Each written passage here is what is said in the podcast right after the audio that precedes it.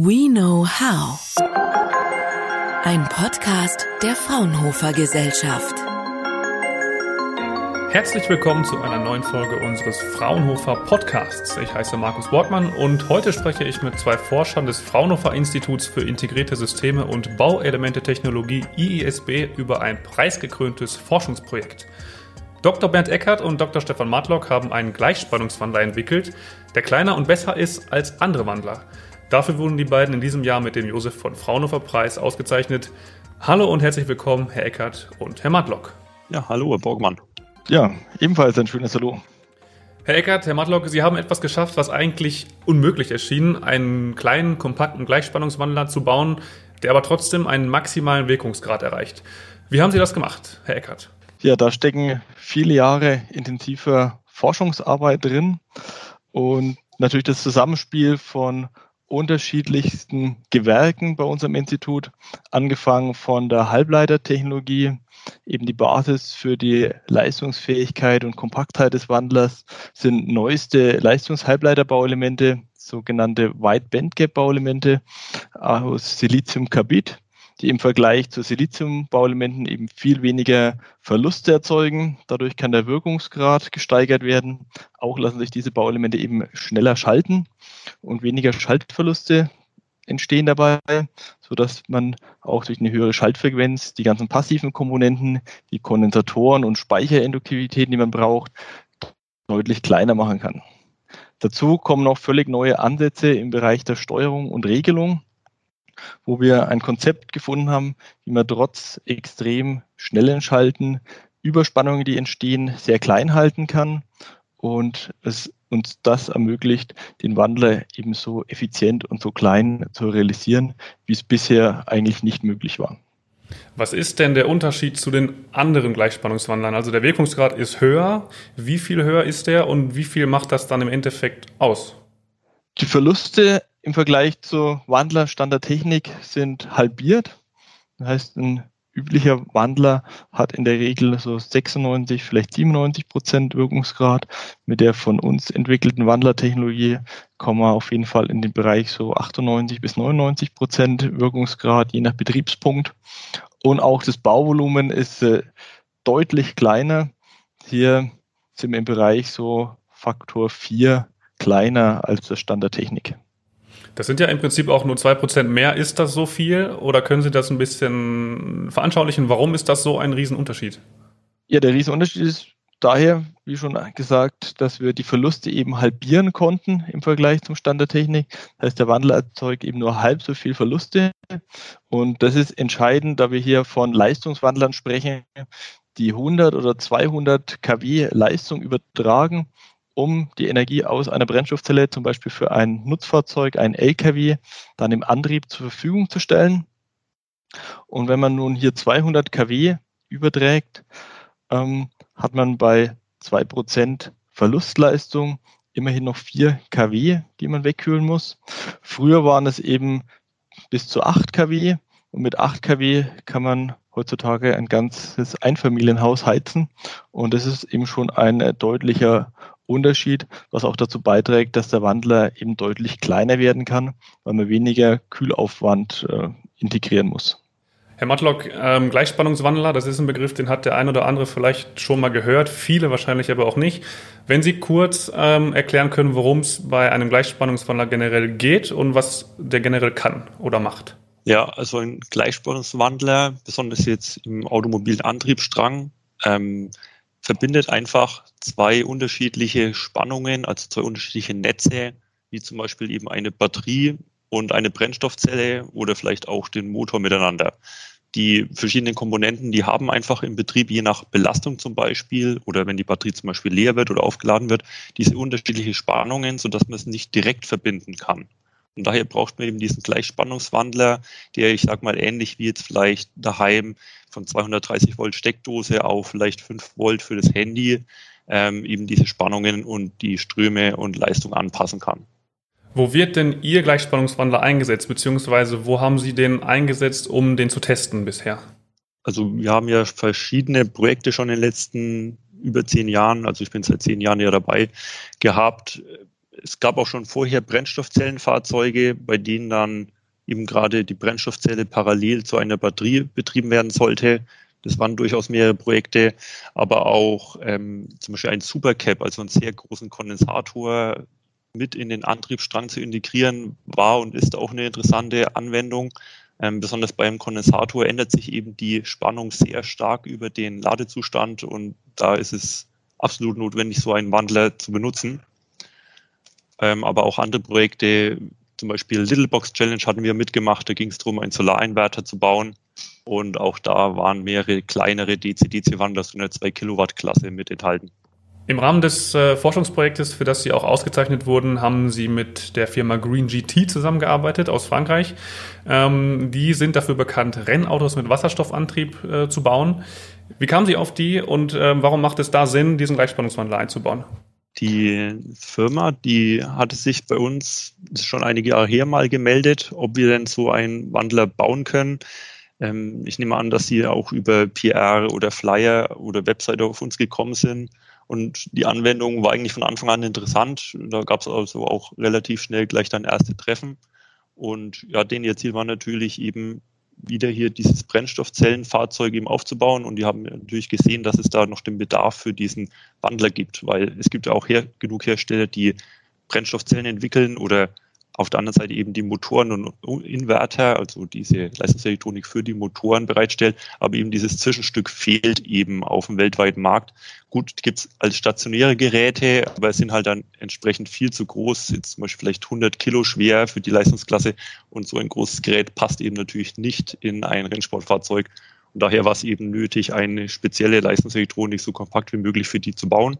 Und ja, das äh, hat eben sehr gut auch in die ganze Projekt- und Entwicklungskette mit reingepasst.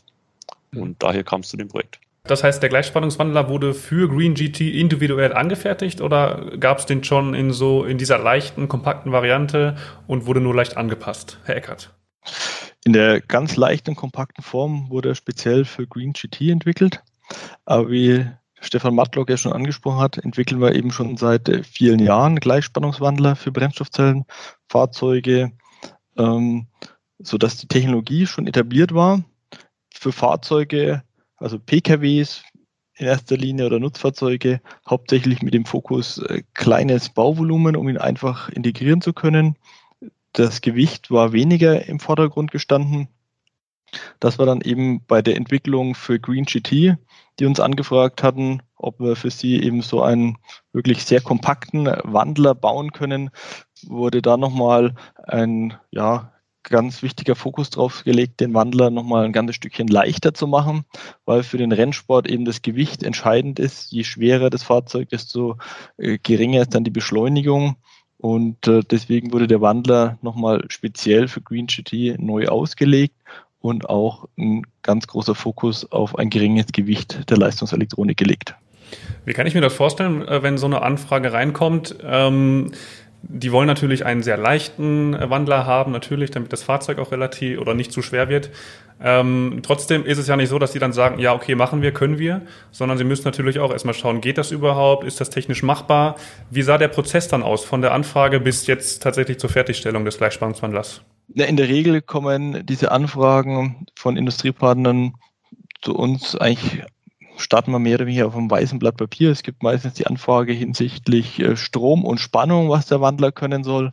Und dann natürlich gewisse Wünsche des Kunden hinsichtlich eben Gewicht, Wirkungsgrad und Funktionalität hinsichtlich Steuerung, die in der Regel über CAN-Bus erfolgt, aber auch verschiedene Features, die der Wandler haben soll. Und auf der Basis entwickeln wir eigentlich immer speziell für den Kunden ein optimal an den Kunden seine Wünsche angepasste Lösung. Ähm, in dem Fall war es wirklich, den Wandler so klein und leistungsfähig zu machen wie möglich. Auf der anderen Seite haben wir auch oft Anforderungen aus Pkw- oder Nutzfahrzeugbereich, wo es sehr stark dann auch hinsichtlich Kosten geht, wo die Auslegung dann eben eher in die Richtung geht, wirklich eine kostenoptimale Lösung zu finden um das ganze System dann günstig zu machen und auch damit einen Serieneinsatz zu ermöglichen. Das heißt, die Gleichspannungswandler werden wir nicht nur im Rennauto sehen, sondern ähm, aller Voraussicht nach auch im normalen Verkehr, äh, Straßenverkehr, in Zügen, Autos, Bussen oder wo wird er dann eingesetzt oder wo soll er eingesetzt werden? Ja, also davon sind wir auf jeden Fall überzeugt, dass der Gleichspannungswandler in verschiedensten mobilen Anwendungen zum Einsatz kommt, da es eine entscheidende Schlüsselkomponente ist für den Brennstoffzellenantrieb in Fahrzeugen. Das heißt, der Gleichspannungswandler transferiert die elektrische Energie von einer Brennstoffzelle zum elektrischen Antrieb und passt dabei die unterschiedlichen Spannungsniveaus eben der Brennstoffzelle und des Elektromotors aneinander an, damit diese Komponenten reibungslos funktionieren können. Und diesen Antriebsstrang werden wir neben Rennwägen, wo sagen wir, diese Technologie jetzt als erstes eingesetzt und natürlich auch erprobt wird, in Zukunft vor allem auch bei Nutzfahrzeugen, auch Schwerlast-LKWs, vor allem für die Langstrecke sehen. Darüber hinaus, wie Sie aber auch richtig angesprochen haben, auch bei Zügen oder großen Schiffen sehen wir hier viele Anwendungsfelder, aber in mittlerer Zukunft auch in der Luftfahrt, da es hier auch einen starken Trend zu einer weiteren Elektrifizierung von ja, kleinen bis mittleren Flugzeugen gibt. Mhm. Das heißt, diese Gebiete sind alle noch in Planung, aber noch nicht im Einsatz. Herr Matlock, Sie haben nach der Preisverleihung Anfang Oktober hier und da ein paar Fragen bekommen, die eigentlich mit Ihrem Projekt an sich nicht direkt was zu tun haben. Vielleicht klären Sie da generell noch mal kurz auf. Also aufgefallen ist mir, dass viele Leute mich einfach auch zur Brennstoffzellentechnologie ausgefragt haben. Aber eigentlich geht es uns ja um den leistungselektronischen DC-DC-Wandler, der einfach nur eine Komponente von so einem elektrischen Antriebsstrang ist. Andere Themen über Politik und Förderungen äh, waren jetzt nicht wirklich unser Fokus.